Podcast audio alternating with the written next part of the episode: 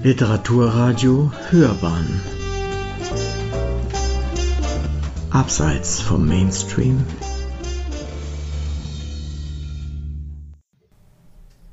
Heute ist Professor Thomas Höllmann zu Gast bei Hörbahn on Stage.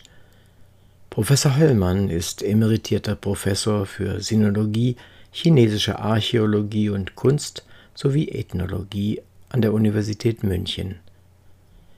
Derzeit ist er in der zweiten Amtsperiode Präsident der Bayerischen Akademie der Wissenschaften. Wir sprechen mit ihm über sein neues Buch, in dem es um politische Gedichte aus dem alten China geht. Sein besonderer Untertitel ist Um mich von wichtigeren Dingen abzudenken, habe ich in den letzten Wochen einige antike politische Gedichte aus dem Chinesischen übersetzt. Er hatte die ungewöhnliche Idee, sie per Mail zu versenden und schrieb dazu an die Adressaten. Diese werde ich nun regelmäßig unter dem Betreff Tagesgedicht versenden. Damit soll nicht zuletzt die notwendig gewordene Abschottung der Pandemie ein wenig durchbrochen werden.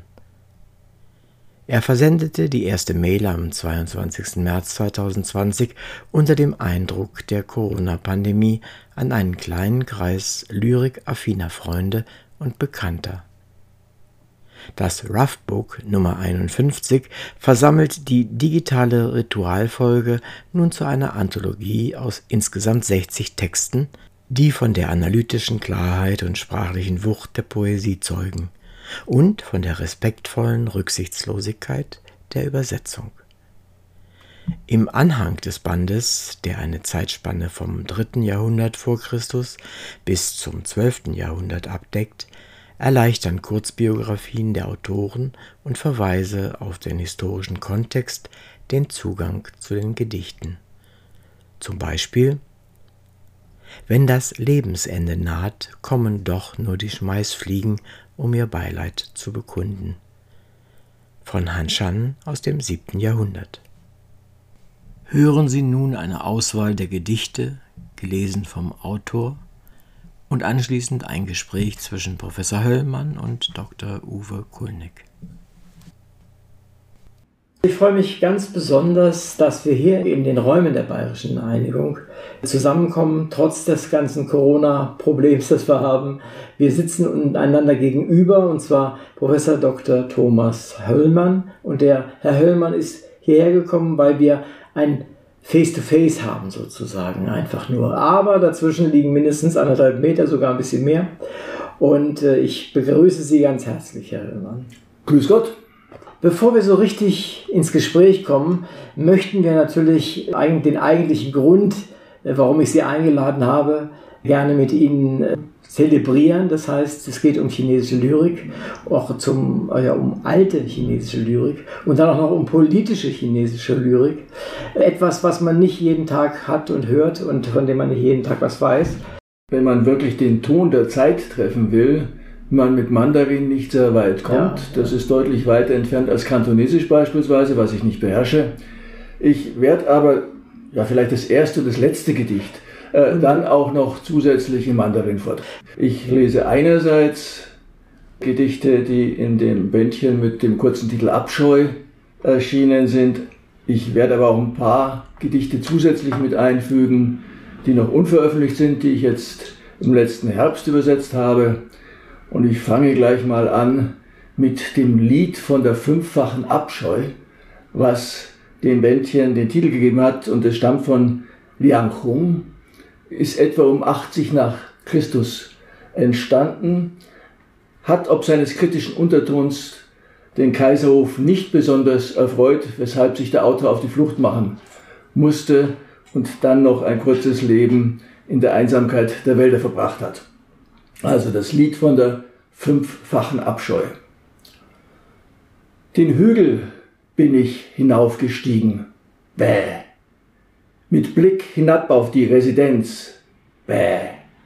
Mit ihren hoch aufragenden Palästen. Bäh. Das Volk aber darbt. Bäh. Dauerhaft für alle Zeiten. Bäh. Und jetzt das Uige, die chinesische Version, Zhibi, Beimang Xi Yi, Guzhan, Dijing Xi Yi, Gong Jie, zwei Wörter vor. Das nächste Gedicht stammt von einer der wenigen ganz namhaften Dichterinnen. Äh, ihrer Zeit, hat möglicherweise auch autobiografische Züge, es stammt von Xie Tao, ist um 800 also deutlich später erschienen und hat den Titel Für einen in der Ferne. Hibiskusblüten fallen wieder in den Bergen von Shu. Der Herbst ist eingekehrt und trauliche Zeilen künden von meinem Leid. In den Frauengemächern versteht man sich nicht auf Rosse und Waffen. Sobald aber der Mond hoch steht, werde ich wieder zur Warte hinaufsteigen und Ausschau halten nach dem Gefährten. Das nächste Gedicht ist nochmal deutlich später, stammt von Su Shi aus dem Jahre 1085. Hat den fröhlich anmutenden Titel Frohe Kunde. Endlich ein sorgenfreies Leben und reiche Ernte dieses Jahr. Zurück vom Tempel oben auf dem Bühl vernehme ich die frohe Kunde. Selbst Wildblumen und Singvögel haben Teil an meiner guten Laune. Der Titel dieses Gedichts ist eigentlich viel, viel länger. Auf dem Rückweg nach Ising zum Jushi-Tempel vermerkt. Das hat man öfter so in China. Und die frohe Kunde wurde von den Gegnern des Autors äh, dann dahingehend interpretiert, dass er sich lustig macht über den Tod des verstorbenen Kaisers. Das hat ihm einen Prozess an den Hals gebracht. Das Leben war damals für Autoren nicht ganz ungefährlich. Das Folgengedicht Trauer um den Süden von Yusin, so um 580 nach Christus, betrauert den Untergang eines kaiserlichen Hauses, das sich im Süden Chinas festgesetzt hatte. Die größte Gabe von Himmel und Erde ist das Leben, das wertvollste Gut des Weisen, die Regentschaft. Das Unvermögen frisch bestallter Jüngelchen beschwor den Verlust des Südens herauf. Wie bitter, dass das geeinte Reich an einem Aufstand zerbrach und die Macht in die Hände der Qin gelangte. Wie betrunken muss der Himmel gewesen sein, dass er dies zuließ. Der betrunkene Himmel wäre übrigens eine Alternative gewesen als Titel für Ach. dieses Bändchen, aber der Verleger und ich waren dann doch mehr für die etwas apodiktischere Abscheu. Ist auch ein schöner Titel, wie ich finde. Pomp von Bo Zui, 807. Da geht es um Eunuchen und es geht darum, wie sehr die Mehrheit der Bevölkerung darbt. Ungestüm und selbstgefällig mit blinkendem Zaum im aufgewirbelten Staub blockieren die Reiter den Korso auf dem Weg zum Bankett. Schnell wie eine Wolke ziehen die Hofräte und Kommandeure mit ihren roten Rangabzeichen vorbei. Allesamt Palasteunuchen, wenn man den Leuten glauben kann. Wohl gesättigt mit allerlei Labsal und Köstlichkeiten, entspannen sie dann bei belebendem Trank während südlich des Yangtze die Felder vertrocknen.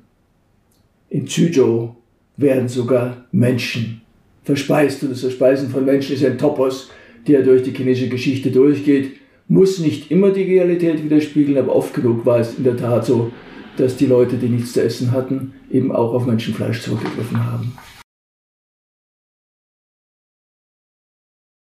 Abschiedsgelage von Mei Yao Chen 1041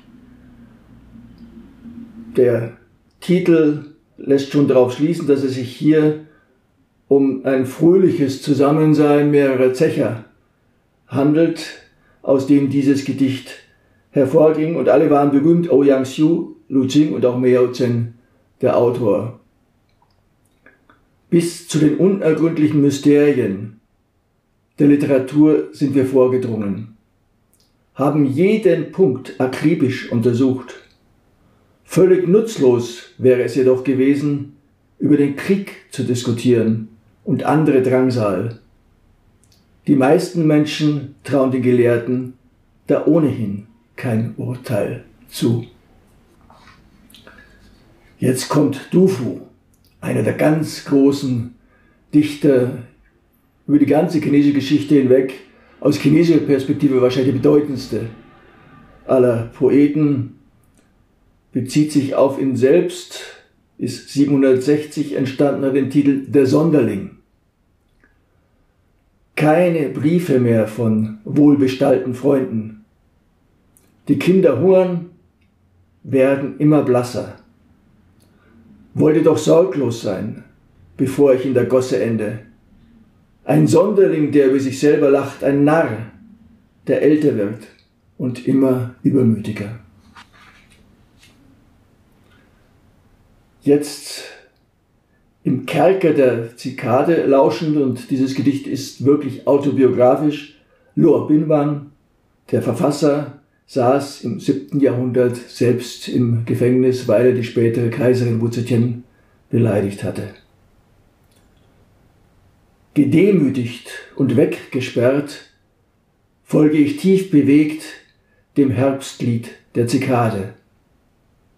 Vor der Zeit ergraut kann ich die Weise kaum ertragen, auch nicht den Anblick schwarzer Flügeladern.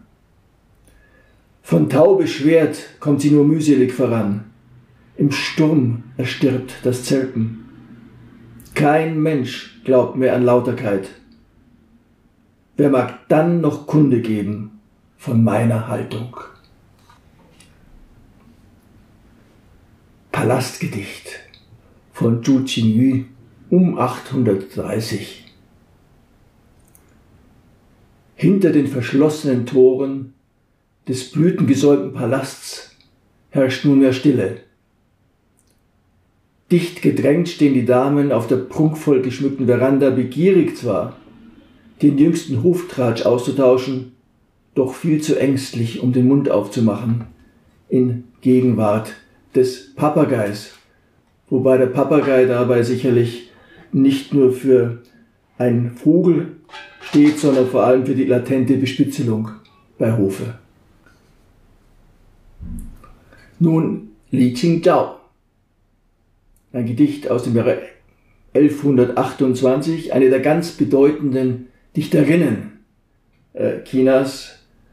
Und wenn es dann um den Abendwind gehen wird, dann geht es nicht nur um das Lüftchen, sondern es geht darum, dass China damals von Norden aus bedroht war und große Teile Chinas schon besetzt gewesen sind. Zur Weise von Reinheit und Harmonie.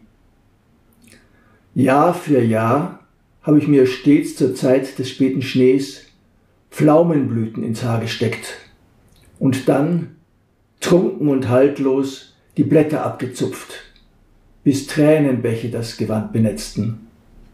Fernab der Heimat sind meine Schläfen mittlerweile grau geworden. Ich fürchte, der auffrischende Wind wird es verhindern, dass ich am Abend im Pflaumenblüten schwelge. Noch eine Dichterin, Ban Jieyu, um 15 vor Christus entstanden, war die Geliebte des Kaisers, hat diese Position allerdings dann später verloren. Und dadurch entstand wohl auch der Titel des Gedichts Verbitterung. Als Zeichen der Verbundenheit habe ich Seide aus Qi zu einem Fächer verarbeitet. Weiß wie frischer Reif und Schnee, gänzlich rund wie der strahlende Vollmond. Überall hin begleitet er euch, mein Herr, entfaltet beim Wedeln einen sanften Luftstrom. Ganz bang wird mir jedoch bei dem Gedanken an den Herbst, wenn kühler Wind die Hitze band. Dann werft ihr ihn achtlos in ein Kästchen, genauso wie Gunst und Neigung vor der Zeit zu Ende gehen. Yu Xuanji, deutlich später, um 865, war durchaus auch eine wichtige Dichterin, nicht ganz so bekannt. Yuxian, sie hat nur ein sehr kurzes Leben gehabt. Sie wurde nämlich in relativ jungen Jahren hingerichtet, angeblich, weil sie eine Magd verprügelt hat. Aber ob das der Wahrheit entspricht oder ob ihr da jemand was angehängt hat, das wissen wir nicht. Das Gedicht bezieht sich aber auch auf ihre eigene Position als Intellektuelle. Es hat den Titel Erfolgreiche Examenskandidaten. Wolkenverhangene Gipfel, wohin das Auge blickt. Verschwunden ist der klare Frühlingshimmel. Schriftzeichen entstehen, eins nach dem anderen von kundiger Hand. Ich hasse das leichte Seidenkleid, das meine Dichtkunst verschleiert. Die aufgelisteten Prüflinge bewundere ich, ohne Aussicht auf Erfolg, aber mit erhobenem Haupt. Ganz kurz von Ziertau um 800, auch einer Poetin, Zikaden. Vom Tau benetzt trägt das Gezirpe weit, zu Häufchen weht der Wind das Laub, als ob sich die Töne zum Gleichklang vereinen, auch wenn jede auf einem anderen Zweig sitzt. Wang Zhehuan um 730 bei der Besteigung des Storchenturms. In den Bergen versinkt die Sonne, der gelbe Fluss ergießt sich ins Meer, noch ist der Turm nicht erklommen, der den Blick in die Ferne gewährt. Und noch ein Papagei, diesmal wieder von Sjötau, eine Dichterin um 800 verfasst, der aus dem Käfig verstoßene Papagei. Einsam und verlassen war er in Lungsi umhergeflogen, bevor er sich auf dem Brokatkissen niederließ. Nur weil er ungeheurig schwatzte, darf er nun niemanden mehr von seinem Käfig aus zurufen. Vielleicht eines der berühmtesten Gedichte, nicht das beste, aber eines der berühmtesten Gedichte, von Wang Wei, Hirschgehege. Niemand zu sehen in der Bergeinsamkeit, nur ferne Stimmen dringen an mein Ohr. Über den tiefen Forst senkt sich die Abendsonne und wirft ihr Licht aufs grüne Moos. Das ist der Vierzeiler, dessen Übersetzungen, Übertragungen, Nachdichtungen und Aktualisierungen Elliot Weinberger in seinem vielbeachteten Buch 19 Arten Wang Wei zu lesen äh, zusammengestellt hat. Im Übrigen auch ein Gedicht, das in Obamas Autobiografie vorkommt, vorgetragen in seiner Erinnerung von Meryl Streep bei einem Besuch in China und ich habe mir das mal angehört. Sie hat in der Tat genau dieses Gedicht vorgetragen in Chinesisch und es gibt sicherlich in Amerika oder Europa Menschen, die etwas besser Chinesisch sprechen, aber zumindest wer das Gedicht kennt, kann es eindeutig identifizieren. Nochmal Wang Wei. Ein Gedicht, das mir fast noch ein bisschen besser gefällt. In den Bergen. Weiße Felsen ragen aus dem Dornenbach. Kalt ist es geworden und rar das rote Laub. Entlang des Bergpfads fällt kein Regentropfen. Benetzt wird das Gewand allein vom Blau des Himmels. Also es hat etwas wirklich Surreales, sehr Modernes und für mich auch Bewegendes. Wei Yingwu, 784 Thronbesteigung. So steige ich den Tag für Tag den Turm hinauf und halte Ausschau nach den heimlich entschwindenden Jahren. Misslich ist mir mein Amt in Huainan geworden, gerade im Herbst, wenn sich das Laub rot färbt in den Bergen. Nun, der Wunsch, den er hier äußert, nach Versetzung ging in Erfüllung.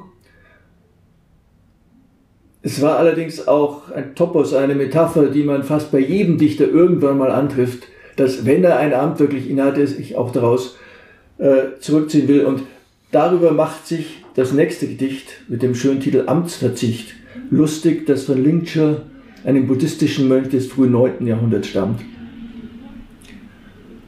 Alt an Jahren, aber völlig entspannt, schere ich mich nicht mehr um Äußerlichkeiten. Hanfgewand und Binsenstuhl sind mir genug. Alle, mit denen ich in Verbindung stehe, schwärmen vom Rückzug aus dem Amt. Aber ich bin noch keinem von ihnen begegnet in der Einsamkeit der Wälder. Ein Klagelied, um 100 vor Christus entstanden und Liu Xijin zugeschrieben, einer Angehörigen des kaiserlichen Hauses, die einem Angehörigen der Wusun, einem nördlich des, äh, der chinesischen Grenzen im Steppenraum lebenden Volkes, dort geherrscht hat. Dorthin, wo der Himmel endet, wurde ich vermählt, dem König der Wusun zugeführt, in ein fremdes, fernes Land. Als Bleibe dient nun ein filzbespanntes Zelt, als Nahrung rohes Fleisch und Stutenmilch. Schwer wird mir das Herz, so sehn ich mich zurück. Wär ich ein gelber Kranich nur und könnte heimwärts fliegen. Ein Gedicht nun, der Kampf südlich der Mauer, dessen Autor wir nicht kennen, stammt vermutlich aus dem zweiten Jahrhundert vor Christus. Wir kämpften südlich der Mauer, krepieren jetzt nördlich des Walls. Sterbend liegen wir im Ödland, ohne Aussicht auf ein Grab, nur Futter für die Krähen. Richte ihnen von mir aus, wir seien Helden gewesen. Das Richte ihnen von mir aus nennt keinen Adressaten, aber alles lässt vermuten, dass damit nicht die Angehörigen, sondern die Krähen gemeint sind. Noch einmal Du Fu im Schnee 756. Es geht auch um den Krieg. Nach der Schlacht man scharen neuer Totengeister, und ich raune, alt und allein, meine Klage vor mich hin. Tiefe Wolken ziehen ungeordnet durch die Dämmerung, vom Wind getrieben stieben Flocken auf in wilden Tanz. Wozu taugt eine Kelle bei leerem Krug? Wen wärmt am Herd schon geflunkerte Glut? Keine Kunde gibt es mehr aus etlichen Provinzen. Traurig sitze ich da und schreibe Zeichen in die Luft.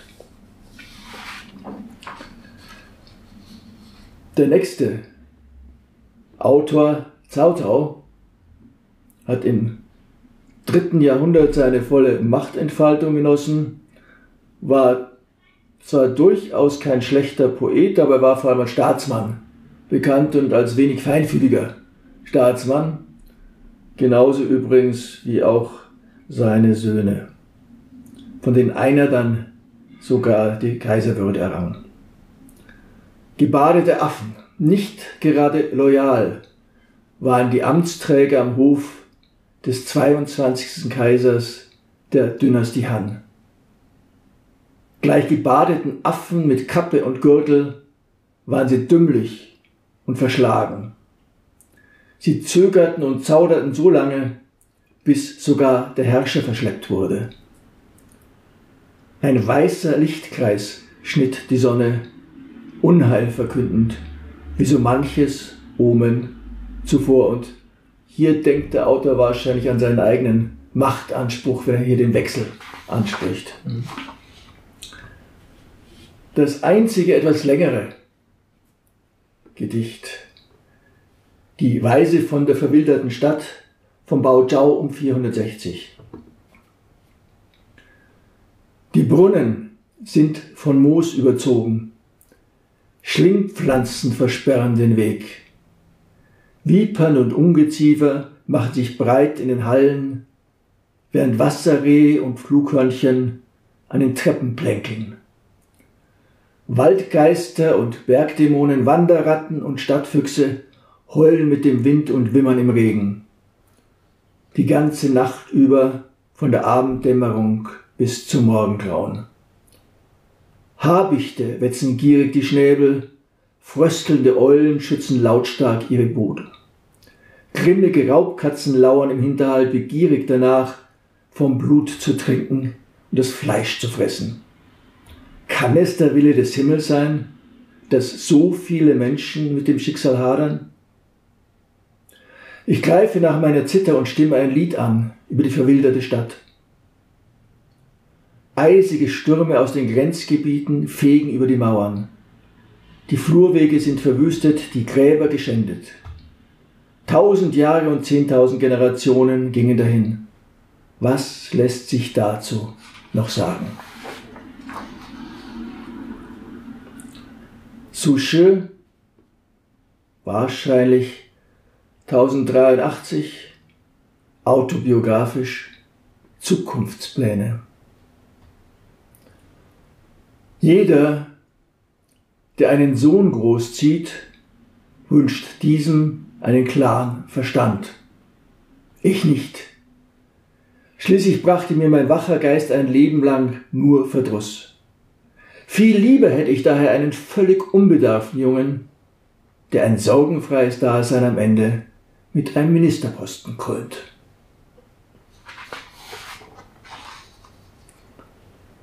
Derselbe Autor vom Wesen des Tees. Suspekt und unbeständig sind die losen Tees. Die besseren betörend die anderen verstockt. Substanzarm, launisch und findenreich hinterlassen sie einen säuerlichen Nachgeschmack. Auch dies Gedicht hat seine Würze. Gib es nicht weiter.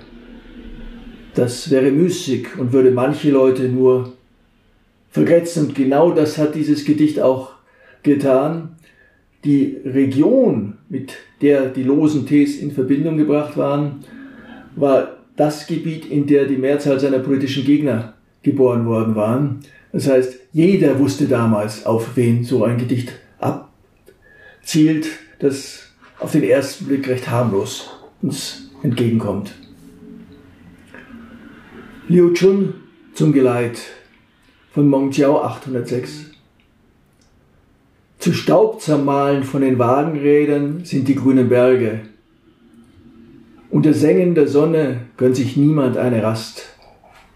Seit urdenklichen Zeiten holpern hochbepackte Karren westwärts in die Metropole, um den Profit zu mehren. Dort, wo die Pforten der Erlauchten nur für die Reichen offen stehen, nicht aber für die Bedürftigen. Vergeblich ziehst du immer weiter mit deinem Bücherbündel unterm Arm. Wie willst du da Freunde finden?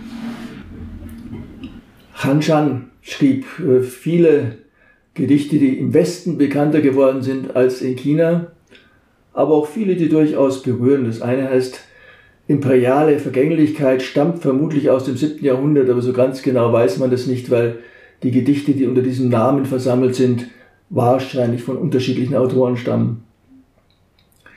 Immer wieder ist mir zu Ohren gekommen, wie die Kaiser, angeregt durch Erzählungen über Unsterbliche und Geister, versuchten, ihr Leben zu verlängern. Vergeblich.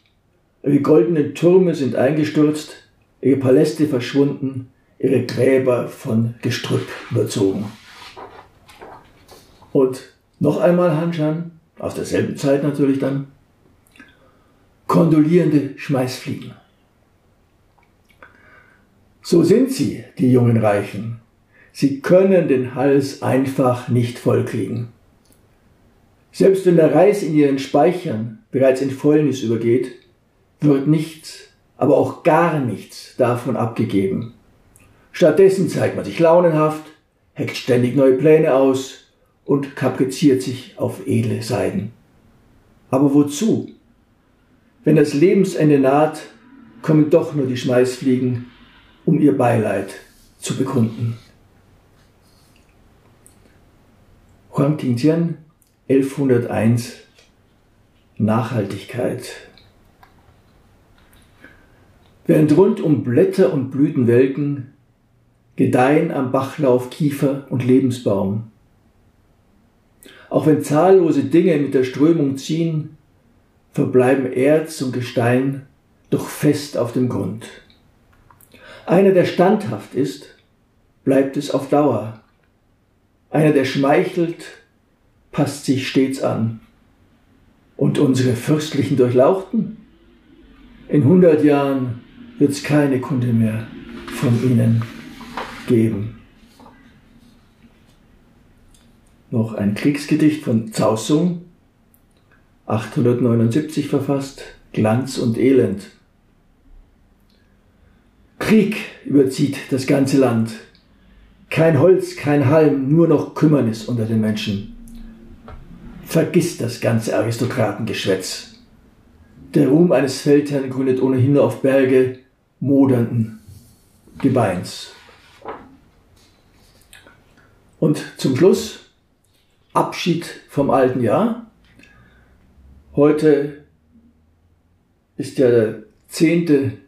Februar. Übermorgen ist in China Neujahrsfest und da kann man ja vielleicht mit guten Wünschen schließen. Ich muss vielleicht noch erwähnen, dass der Autor dieses Gedichts damals 25 Jahre alt war und es an seinen Bruder adressiert hat, der noch jünger war.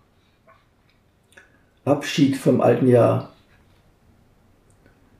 Wenigstens ein guter Tag sei uns noch vergönnt, auf dass dieses armselige Jahr nicht völlig abzuschreiben ist. Auch der nächste Lenz wird rasch vorüberziehen.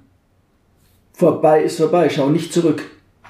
Älter und gebrechlicher wirst du von selbst und diese nicht sehr optimistisch anmutende Rückschau zuletzt noch chinesisch.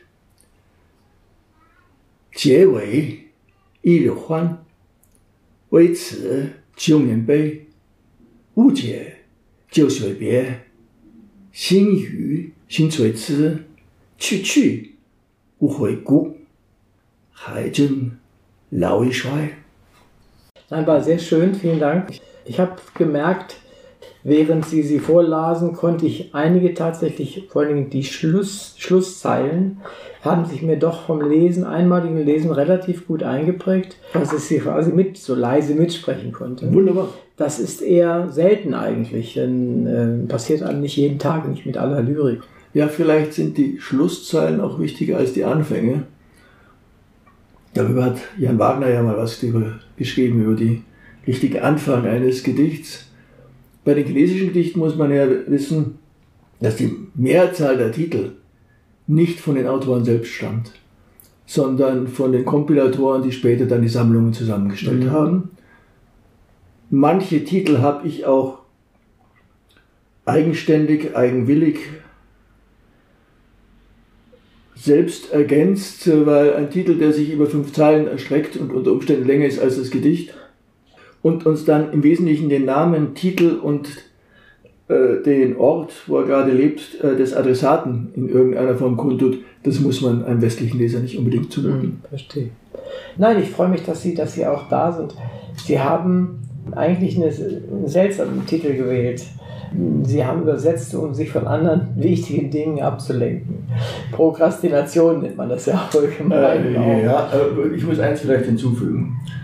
Äh, das war der Beginn einer E-Mail äh, die ich im März des vergangenen Jahres an ein paar Leute geschickt habe. Auch geschrieben. Dass die dann am Titelblatt erschienen ist, war von mir nicht so vorgesehen, Ach, ist, ist, aber in der Reihe üblich.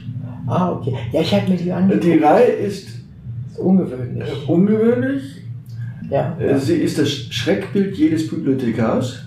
Gerade weil Sofort. man ja hinten reinschauen muss oder hier ja, schauen muss, was ist eigentlich der ja, Titel richtig, des Ganzen. Richtig, ich habe auch viele Freunde, die vor allem künstlerisch tätig sind und die das ganz begeistert so aufgenommen haben. Also ich hatte etwas Gewöhnungsschwierigkeiten, wenn ich ehrlich bin. Ja, als es dann kam, ich es auspackte, ui, das, das, das hatte ich jetzt nicht erwartet. Oh, das war, hat mir auch gut gefallen. Ich mag sowas äh, Schräges. Es hat sowas ein bisschen Provokantes. Ja, das, auf jeden das passt Fall. ja auch zum Thema. Ja, ja. Rough Books, genau. Ja, und das sind ja auch Rough Books und so. Ja. Also sind, ich bin nun alles andere als ein Spezialist Lyrik, äh, das macht normalerweise eine Mitarbeiterin, aber China interessiert mich halt sehr. Und äh, was mir dabei auffällt, dieser Unterschied zwischen Schrift und Sprache ist ja offensichtlich gigantisch, äh, wie ich das verstanden habe. Wie machen Sie das, wenn Sie übersetzen? Sie haben alte Quellen und jetzt geht's los. Wie, wie gehen Sie vor?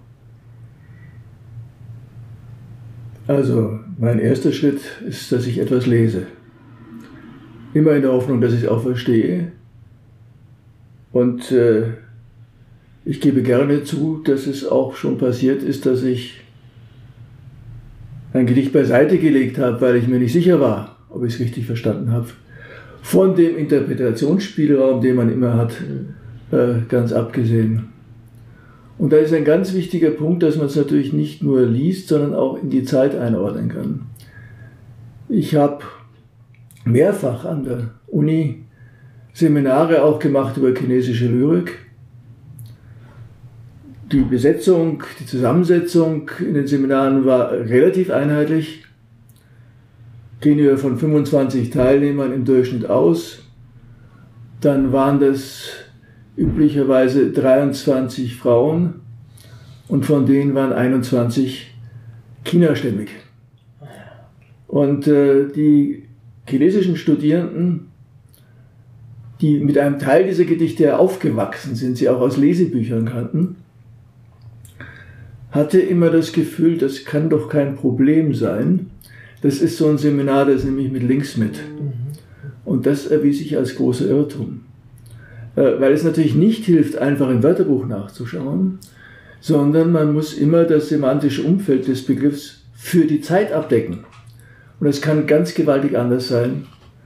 Und äh, äh, deswegen bin ich auch gelegentlich etwas empfindlich, wenn Leute platte Nachdichtungen machen, die sie durch eine Übersetzung aus einer fremden Sprache, aus dem Englischen beispielsweise, dann ins Deutsche übertragen. Das macht mich nicht immer ganz glücklich. Auf der anderen Seite verstehe ich es gut, dass man alles unternimmt, äh, um den Gegenstand, mit dem man sich beschäftigt, ja mit einem deutschen Lesepublikum äh, in Zusammenhang zu bringen.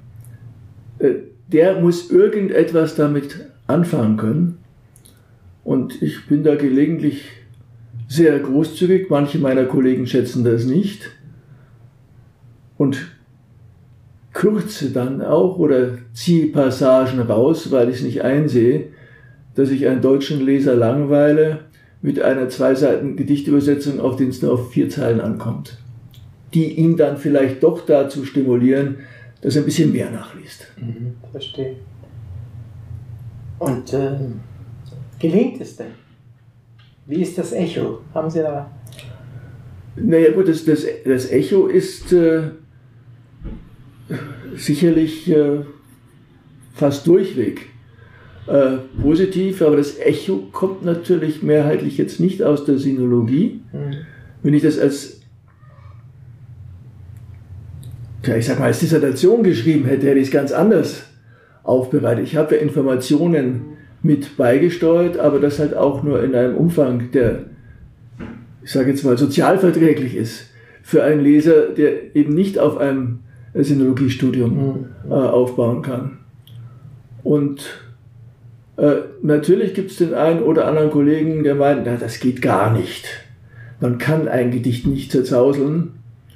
Und ich habe durchaus Sympathie für diese Einstellung, aber äh, für das, was ich mir vorgenommen habe, deutsche oder deutschsprachige Leser mit einer anderen Sprache, mit einer anderen Schrift, mit einer anderen Kultur zu verknüpfen, äh, schien mir das der richtige Weg zu sein. Mhm.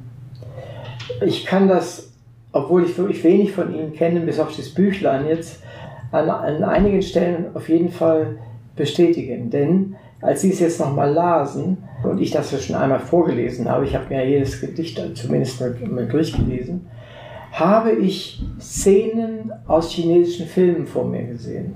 Das heißt, es ist ja eine Wahnsinnssymbolik in, in diesen ganzen äh, äh, Gedichten, die, die ich als Nicht-Chinese nicht alle erfassen kann, logischerweise. Aber ich konnte doch so viele erfassen, wie ich in diesen Filmen umgesetzt gesehen habe. Mhm. Und das fand ich toll. Also, dass das einfach so rüberkam. Das bedeutet, es kam ein Stück China bei mir an. Und zwar gegenwärtiges China. Mhm. Okay, mhm. nicht das von vor 1000 oder 2000 Jahren, aber es kam ein Stück China bei mir an. Denn die, die machen ihre Filme, wie sie sie machen wollen. Ja, und es, es gibt ja in der Literatur auch gewaltige Kontinuität.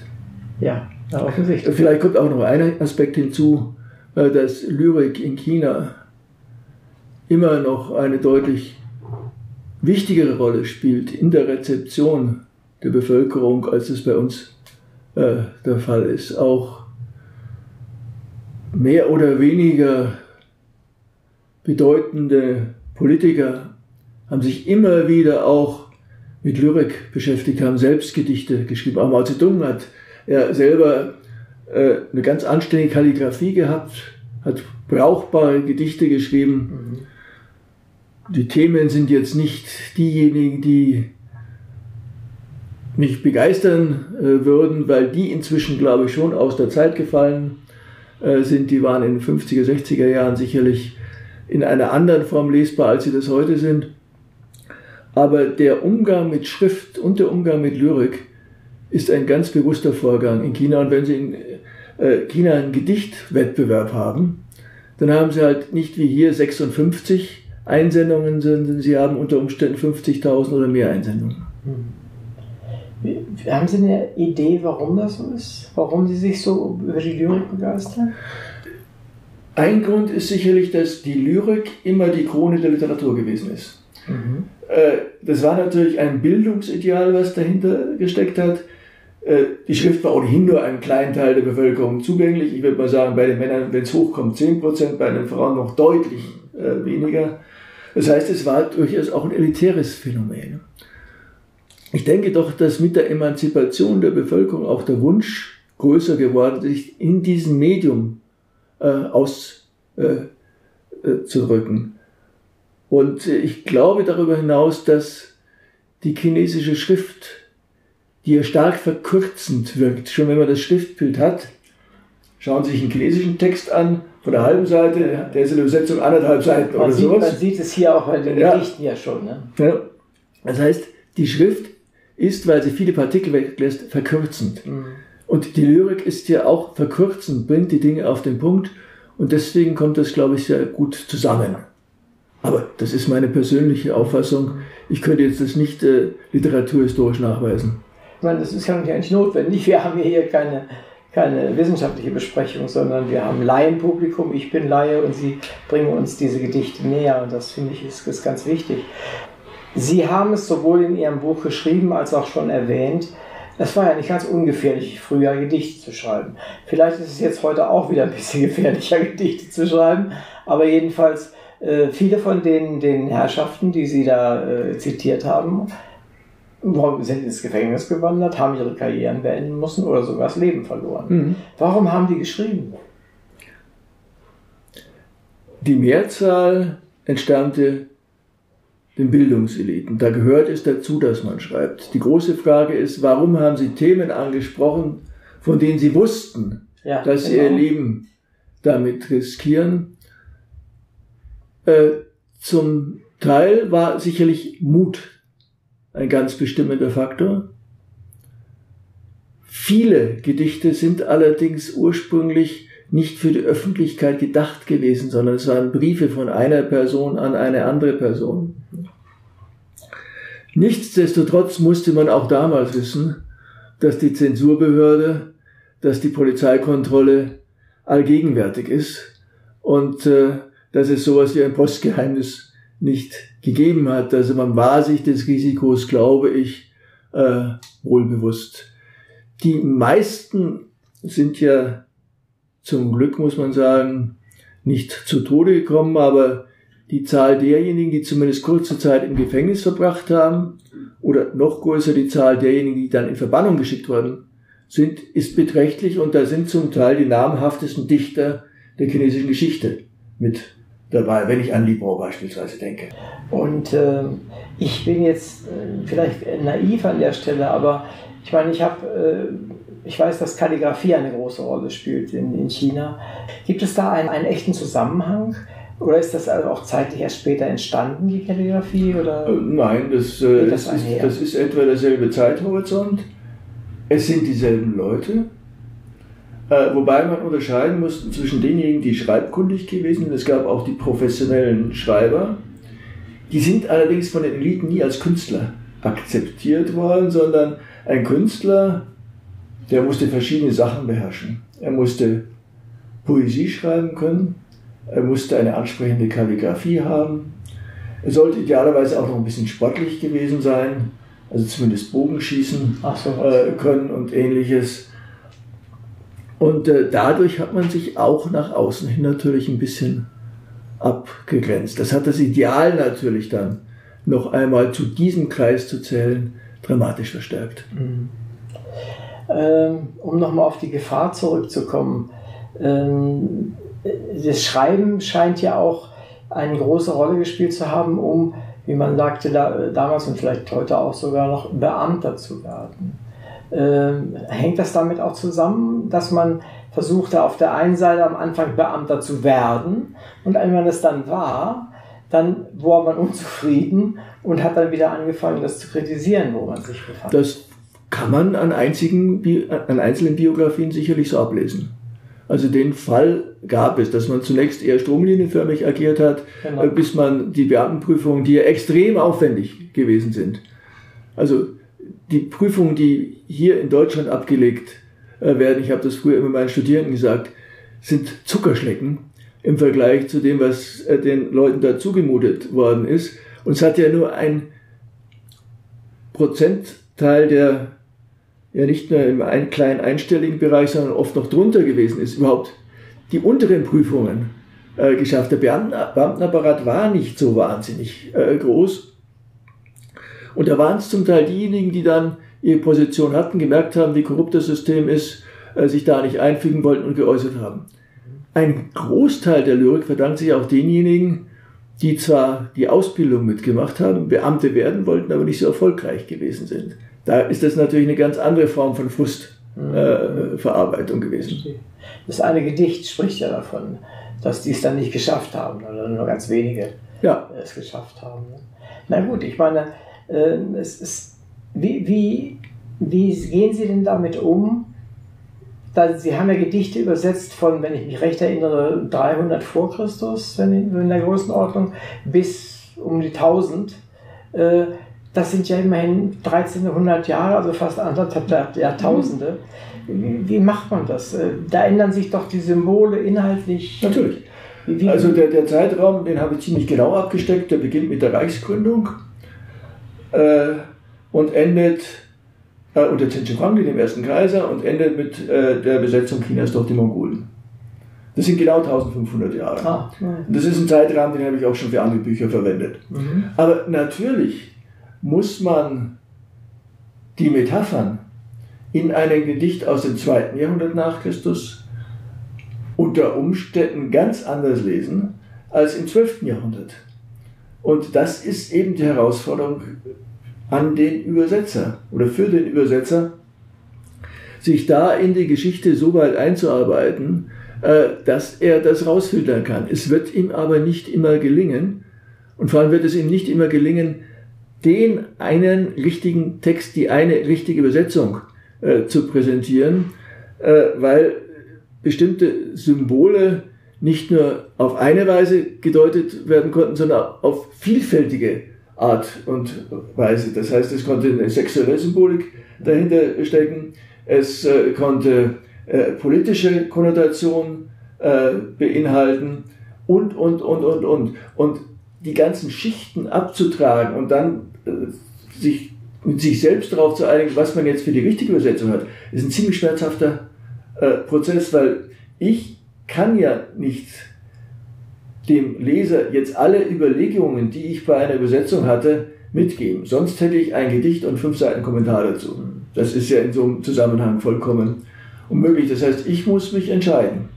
Ich kann nicht einfach zu äh, jedem zweiten Begriff eine Fußnote äh, machen. Ich habe in dem Bändchen auch nur zu den wichtigsten Komplexen überhaupt ein paar Anmerkungen mhm. äh, äh, gemacht. Und ja, ich bin auch nicht immer sicher, ob ich jetzt genau das getroffen habe, was der Dichter wirklich meinte. Allerdings muss man sagen, gibt es in China ja eine ausführliche Kommentarliteratur, die weit zurückreicht. Das heißt, ich weiß zumindest dann mit einer gewissen Wahrscheinlichkeit, vielleicht, vielleicht nicht, was die Zeitgenossen darüber gedacht haben, dass es auch möglich, wenn es Briefwechsel gab, aber zumindest was man ein, zwei Jahrhunderte später geglaubt hat, was der Autor damit sagen wollte.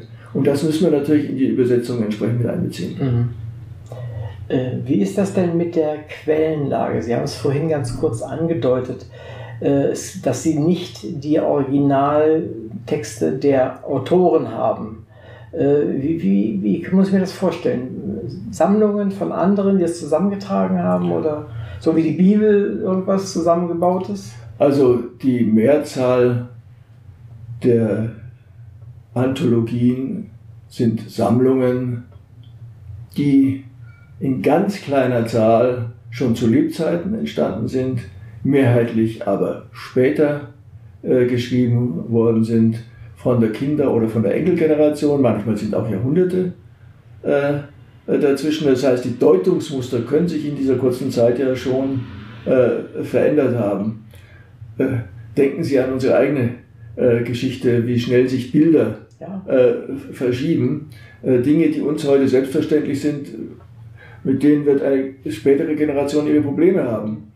Also der, so ein Begriff wie Mund-Nasenschutz, ja. äh, wenn man den in 200 Jahren liest, dann kann es entweder sein, dass das ein Begriff ist, den alle kennen inzwischen, was ich nicht hoffe, nee, hoffe ich auch äh, nicht, sondern den niemand mehr kennt, was ich für die bessere Lösung erachte. Aber historisch ist es natürlich dann schwierig, äh, das Verständnis aus der Zeit heraus äh, entsprechend zu generieren. Und es geht ja dann nicht nur um den Mund-Nasenschutz, sondern es geht um die ganze Vorstellungswelt, die ganze Isolation, die damit äh, verbunden ist, äh, und sich in sowas reinzufühlen. Dann muss man natürlich auch schauen, dass man das halbwegs äh, trifft. Also ich habe durchaus beispielsweise äh, versucht, ich habe ja ein Gedicht von Lor Binwa äh, kurz vorgetragen, da geht es in der Tat um jemanden, der im Kerker gesessen hat und aus dem Kerkerfenster eine Zikade beobachtet hat. Ähm, ich habe dann natürlich versucht, ein bisschen über Gefängnisse nachzulesen, vor allem weil andere Autoren mit Brodsky auch über den Knast äh, geschrieben haben und die fürchterlichen Bedingungen, äh, die dort gewesen sind, weil im Allgemeinen keine Versorgung stattgefunden hat. Mhm. Aber es ist ungeheuer schwierig herauszufinden alleine, wo in der Hauptstadt der Dynastie Tang das war kurz Loyang, die meiste Zeit war es Chang'an, überhaupt der Klasse gestanden hat. Hm, denke ich mir. Äh, und wir haben äh, keine äh, Bildwerke, die uns in irgendeiner Form Informationen geben. Äh, Im Grunde wissen wir mehr über den Knast durch die Lyrik als über die Geschichtsschreibung und das gilt für viele Aspekte des chinesischen Alltagslebens, dass die Lyrik Dinge vermittelt, die in der offiziellen Historiografie vollkommen ignoriert werden. Mhm. Obwohl doch eigentlich auch nach meinem Verständnis und nach meinen Erinnerungen die Chinesen eine, eine sehr gute Geschichtsschreibung haben. Also viele Papiere und viele, viele äh, Informationen bewahrt haben. Oder habe ich das irgendwie falsch? Nein, es ist richtig. Die äh, Historiografie war sehr aktiv. Äh, sie handelte aber stets in staatlichem Auftrag. Es gab ganz wenig unabhängige Geschichtsschreiber, es gab sie auch, aber die haben in der Summe äh, keine so große Rolle gespielt. Mhm. Äh, war auch von Epoche zu Epoche unterschiedlich.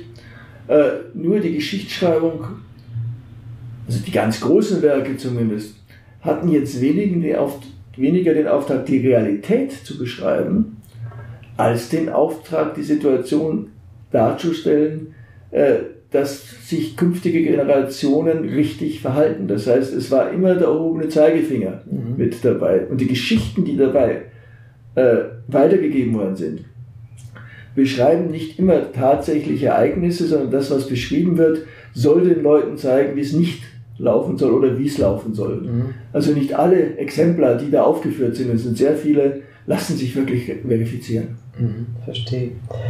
Äh, nun teilt sich ja, neben vielleicht vielen anderen, die ich nicht kenne, aber teilt sich ja in China äh, Buddhismus, Daoismus und Konfuzianismus äh, mehr oder weniger das Terrain. Wie, wie kann ich das in Ihrem in den Gedichten, die Sie übersetzt haben, wiederfinden? Oder äh, ist das eher dort, haben Sie es rausgelassen? Oder wie äh, muss ich mir das vorstellen? Es gibt auch so religiöse Lehrgedichte, die habe ich bewusst rausgelassen. Aber es gibt äh, äh, Gedichte, deren religiöse Konnotation man verstehen sollte, im Idealfall.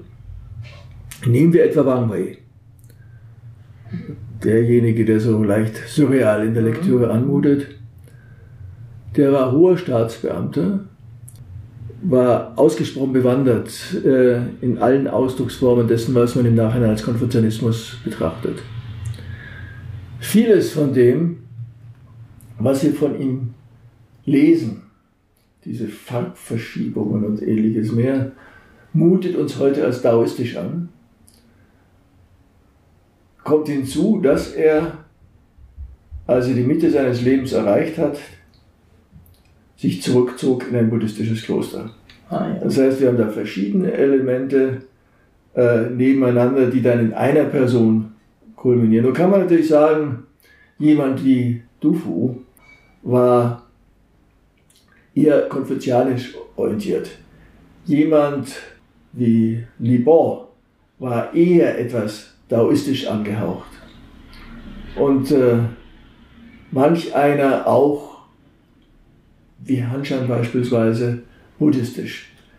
Aber ich glaube, es gibt auch sowas wie eine gemeinsame Sprache der Dichtung, die zumindest die großen Dichter beherrscht haben, die zwar ihre religiösen Erfahrungen mit reingebracht haben, aber einen sehr viel weiteren Horizont hatten, als dass sie jetzt nur Lehrgedichte verfasst haben, um eine Religion besonders zu preisen.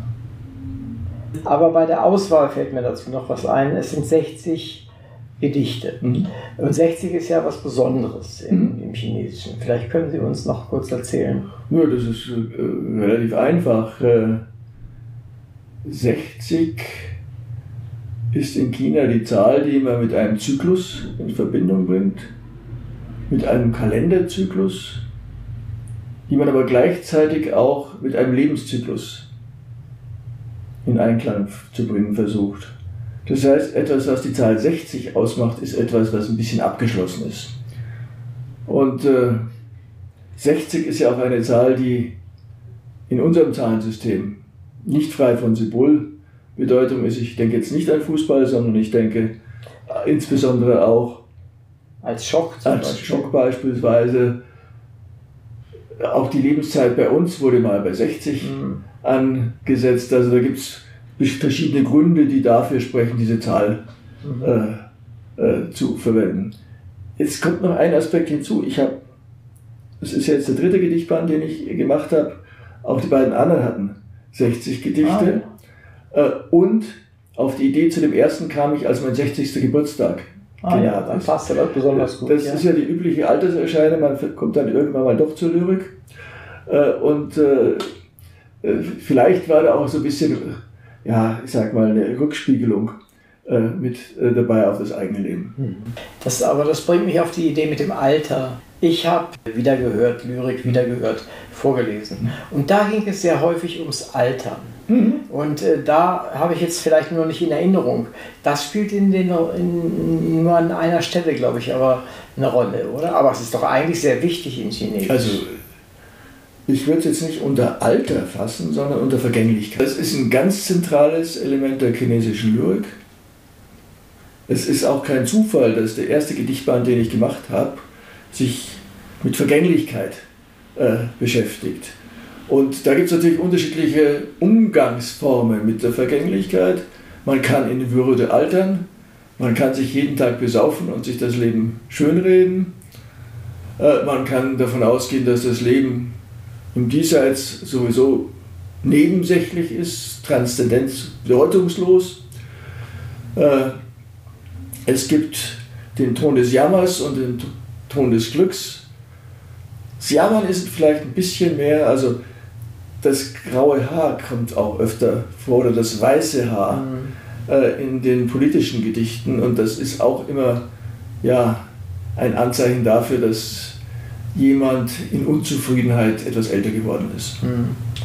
Ich habe ja relativ viel auch mit äh, äh, Leuten zu tun, die noch ein Stückchen älter sind als ich und ich höre dabei auch recht regelmäßig die Klage, dass alte werden nicht schön ist. Und ich entgegne dem immer aus heutiger Perspektive, ja, nicht alt zu werden ist auch Mist. durchaus, ja, durchaus.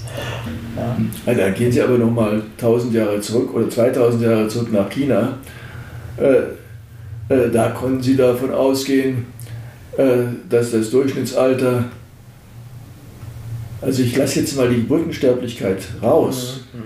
vielleicht bei 35 ja. Äh, gewesen ist, was den Sterbefall anbelangt. Also da war äh, Alter ein absolutes Luxusphänomen. Äh, und Leute, die wirklich alt geworden sind, sind dann auch entsprechend gepriesen worden. Ja, das ist, daher kommt wahrscheinlich die Verehrung des Alters, die teilweise ja bis heute an, anhält. Wenn ich so sehe, wie, wie Menschen, die durchaus auch fortgeschrittenen Alters sind, ehrerbietig ihren Eltern gegenüber sind, das ist ja bei uns überhaupt in der Form nicht bekannt mehr. Nee. Das haben wir nicht mehr. Es gab in der Handzeit, also vor 2000 Jahren, in China den sogenannten Vogelstock. Es war ein Stock, an den sich ältere Personen selbst gemacht haben oder gekauft haben. Und der Vogel hat ein gewisses Alter und eine Würde äh, auch nach außen signalisiert. Mhm. Und wenn diese älteren Leute von jüngeren, äh, ich sage jetzt mal salopp, angemacht worden ist, war das nicht frei von Risiko. Ah. Also im Extremfall äh, konnte man damit sogar mit dem Tode bestraft werden. Das ist der Extremfall. Und umgekehrt, wenn ein Vater seinen Sohn beispielsweise ermordet hat, hatte das kaum rechtliche Sanktionen. Wenn ein Sohn den Vater umgebracht hat, war das dreimal so schlimm, als wenn er jemand aus seiner Generation mhm. umgebracht hätte. Also da spielt das Alter schon eine ganz, ganz, ganz entscheidende äh, Rolle. Auf der anderen Seite hat es ja auch seine Vorzüge, wenn wir nicht mehr in einer Gerontokratie leben. Durchaus, durchaus. Also ich bin, ich begrüße das. Ähm, vielleicht noch Armut ist auch ein starker mhm. äh, Treiber für, für Schreiben, für, für Gedichte, weil das sind ja Dinge, darunter man wirklich leidet. Und äh, ich glaube, China hat eigentlich fast immer gehungert. Große Teile haben fast immer gehungert. Ähm, wie gehen Sie damit um? Weil ich habe mich erinnert, dass die Gedichte, die dafür ein, äh, gewesen sind, die ich gelesen habe, sehr, sehr eindringlich waren, sehr wehtaten schon beim Lesen. Mhm. Wie, wie, machen Sie, gehen Sie da mit solchen Themen um?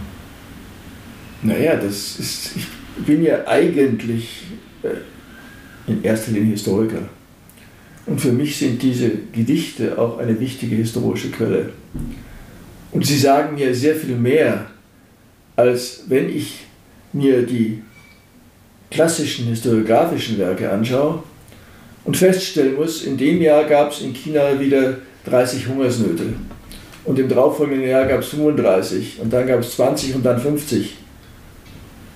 Das ist abstrakt. Ja. Das nimmt man nicht in irgendeiner Form auf oder wahr. Man nimmt auch die Lebensumstände äh, nicht äh, so wahr.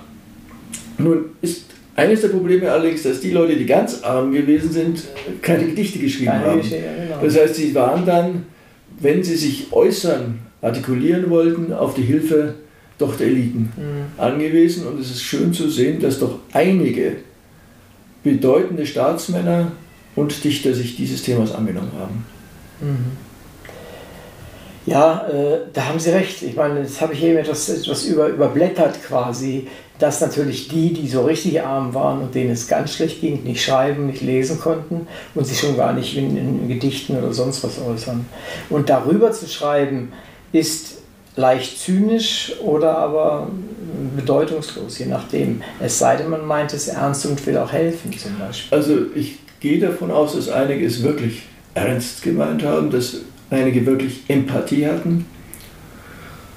Bourdieu hat ja beispielsweise darüber geschrieben, was für ein Einkommen er als Beamter hatte, der auch zuständig für das Eintreiben der Steuer gewesen ist. Und dann ganz konkret gesagt, könnten wir nicht in dem Jahr ein bisschen die Steuern äh, nachlassen. Mir geht es ja so gut, ich muss ja nicht mal den Rücken krumm machen mhm. äh, und kriege mein Salär, wohingegen die Leute, die wirklich hart arbeiten, äh, darben äh, müssen.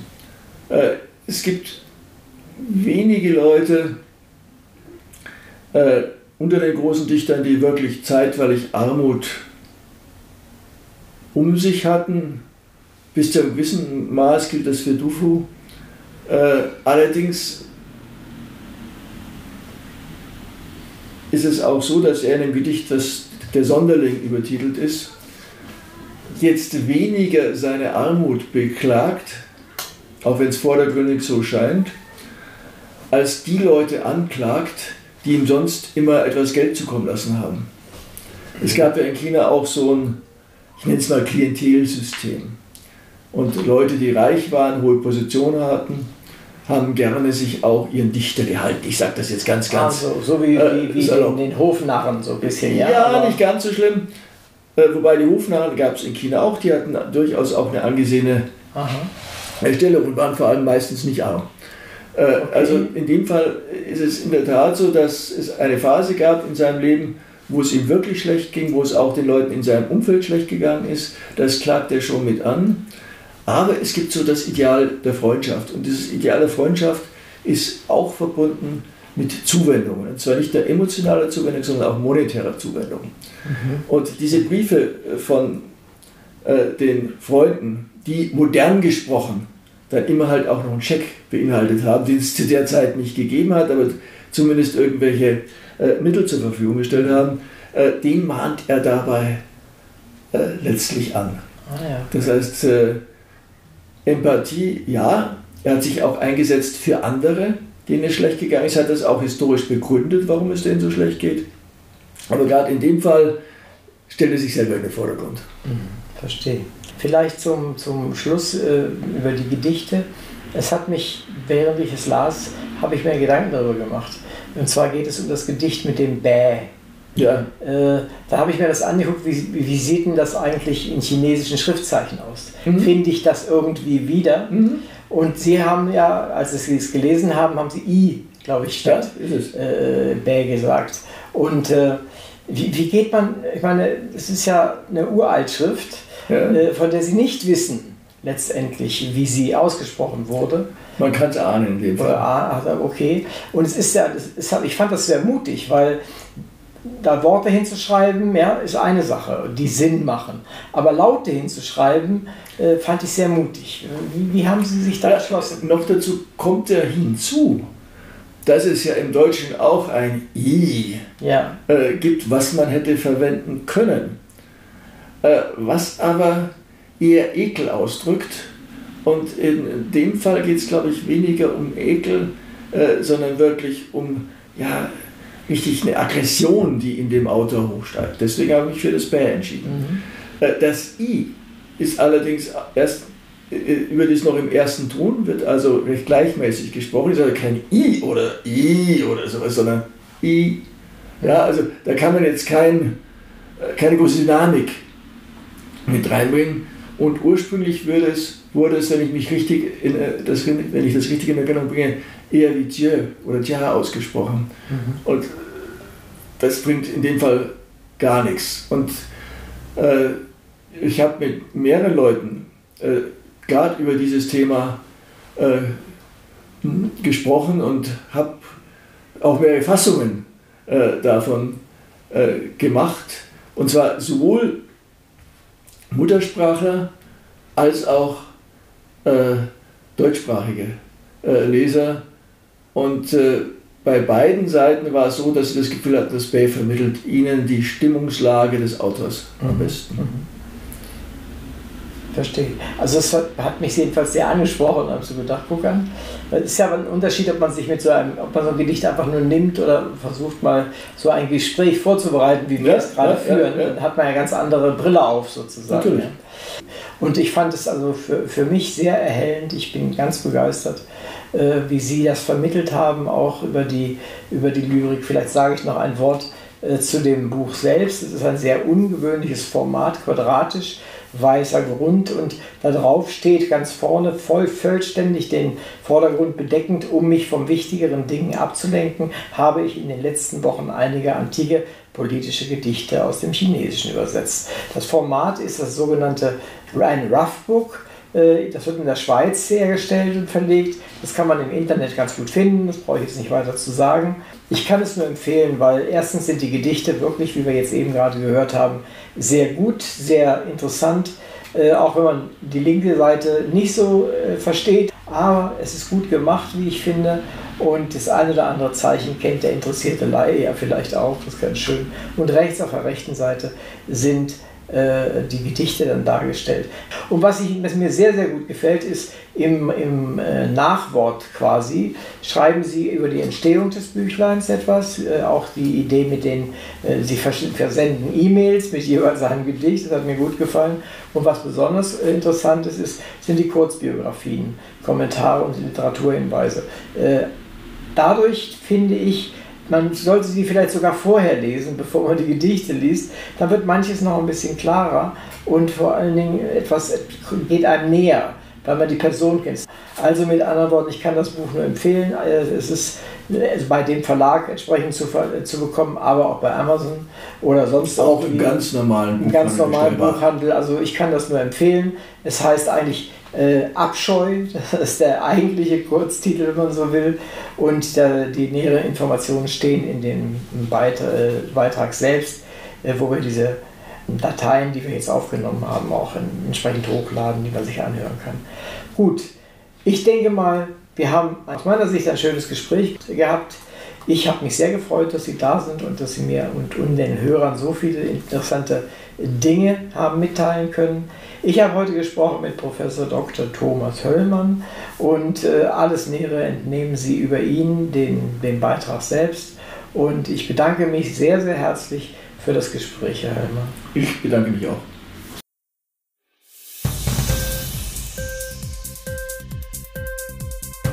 Hat dir die Sendung gefallen?